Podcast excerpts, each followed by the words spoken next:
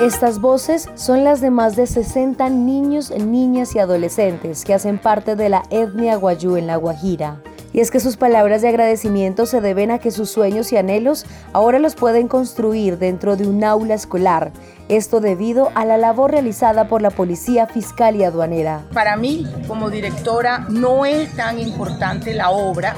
Para mí es mucho más importante quién la realizó la Policía Fiscal y Aduanera, una de las instituciones del Estado que los hemos visto siempre en los operativos controlando el contrabando y verlos hoy en una gestión tan grande como esta para coadyuvar a la educación del pueblo guajiro, la verdad que es inmensamente grande para nosotros. La directora del Centro Educativo Indígena número 6, Georgina de Luques, ve en esta aula étnica que está construida de acuerdo a los usos y costumbres de la etnia guayú una oportunidad para que los estudiantes y maestros puedan mejorar sus condiciones de aprendizaje y enseñanza. Desde el año pasado inició esta obra para nosotros muy importante ante la falta de infraestructuras educativas en la zona rural del municipio de Maicao, pues llega a llenar ese vacío, a cumplir con las expectativas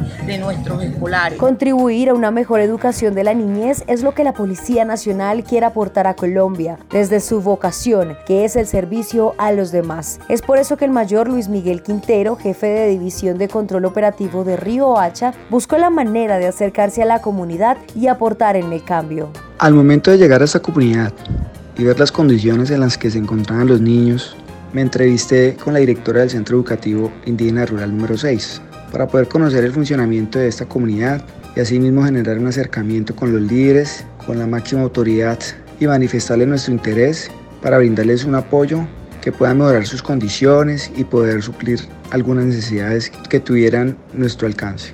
Una vez me logré comunicar con el señor Agustín, autoridad de la comunidad Patajatamana, y manifesté mi intención de contribuir en el bienestar de los niños y positivamente nos abrió sus puertas.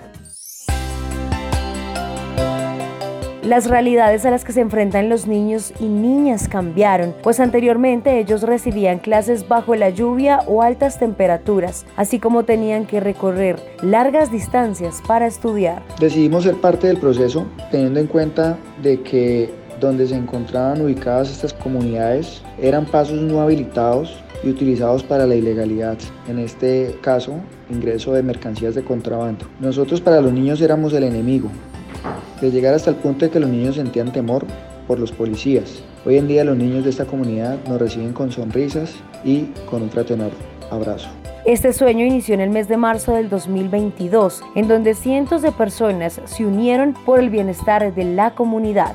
Así como mediante donativos logramos empezar a llevarles útiles, elementos escolares, carro tanques de agua, pero esto no era suficiente. Queríamos aportar algo más al ver cómo día a día recibieran clases estos niños sin un techo. Es por lo que en compañía de mi grupo de trabajo tomé la iniciativa de tocar puertas a toda la comunidad de comerciantes y gremios con el fin de lograr donativos de materiales de construcción para la elaboración del aula. Aún así, los mismos policías aportaron la construcción con integrantes de la misma comunidad. Estos niños pudieran recibir una educación digna.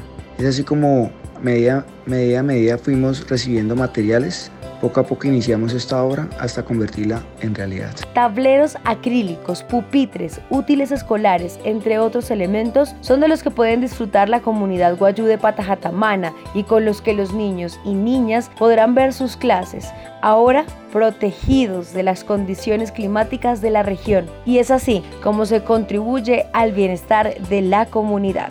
Los beneficios de esta obra que cuentan con unas instalaciones que permiten recibir de manera digna y en condiciones necesarias todas las clases a desarrollar y todos los espacios de la educación a la infancia y el proceso de formación que como derecho tenemos todos. El pasado 27 de junio la Policía Nacional inauguró un aula escolar en el Centro Educativo Indígena Rural número 6, ubicado en el kilómetro 82 al margen derecho de la vía que conduce del municipio de Maicao al corregimiento de Paraguachón. Este centro educativo acoge en un 90% de su población escolar a estudiantes indígenas y migrantes. El general William René Salamanca, director de la Policía Nacional. Todo en torno a traer y a brindar ayuda a una comunidad que requería a gritos un aula escolar. Y esa aula escolar se dio gracias a la iniciativa de la policía de Ulma York con su equipo que contribuyó a construir un aula, a dotarla y hoy 83 niños que compartían escenario de clase en un aula para 40 niños tienen ya una segunda aula. Vinimos esta mañana entonces a entregarle a esa comunidad el aula de clase dotada a compartir con los niños, con los padres de familia y también alentarlos, porque en medio de las adversidades que ellos tienen, por ejemplo, el agua, que es una dificultad, que es una necesidad urgente para atender, les vamos a ayudar para que haya agua para esa comunidad. Un compromiso que no cesa y desde diferentes aristas, la Policía Nacional seguirá aportando en la educación de los niños, niñas y adolescentes. El director de la Policía Nacional, el general William René Salamanca y el mayor Luis Miguel Quintero, jefe de División de Control Operativo de Río Hacha, recuerdan que la seguridad ciudadana no solo depende de resguardar nuestra integridad, sino también de fortalecer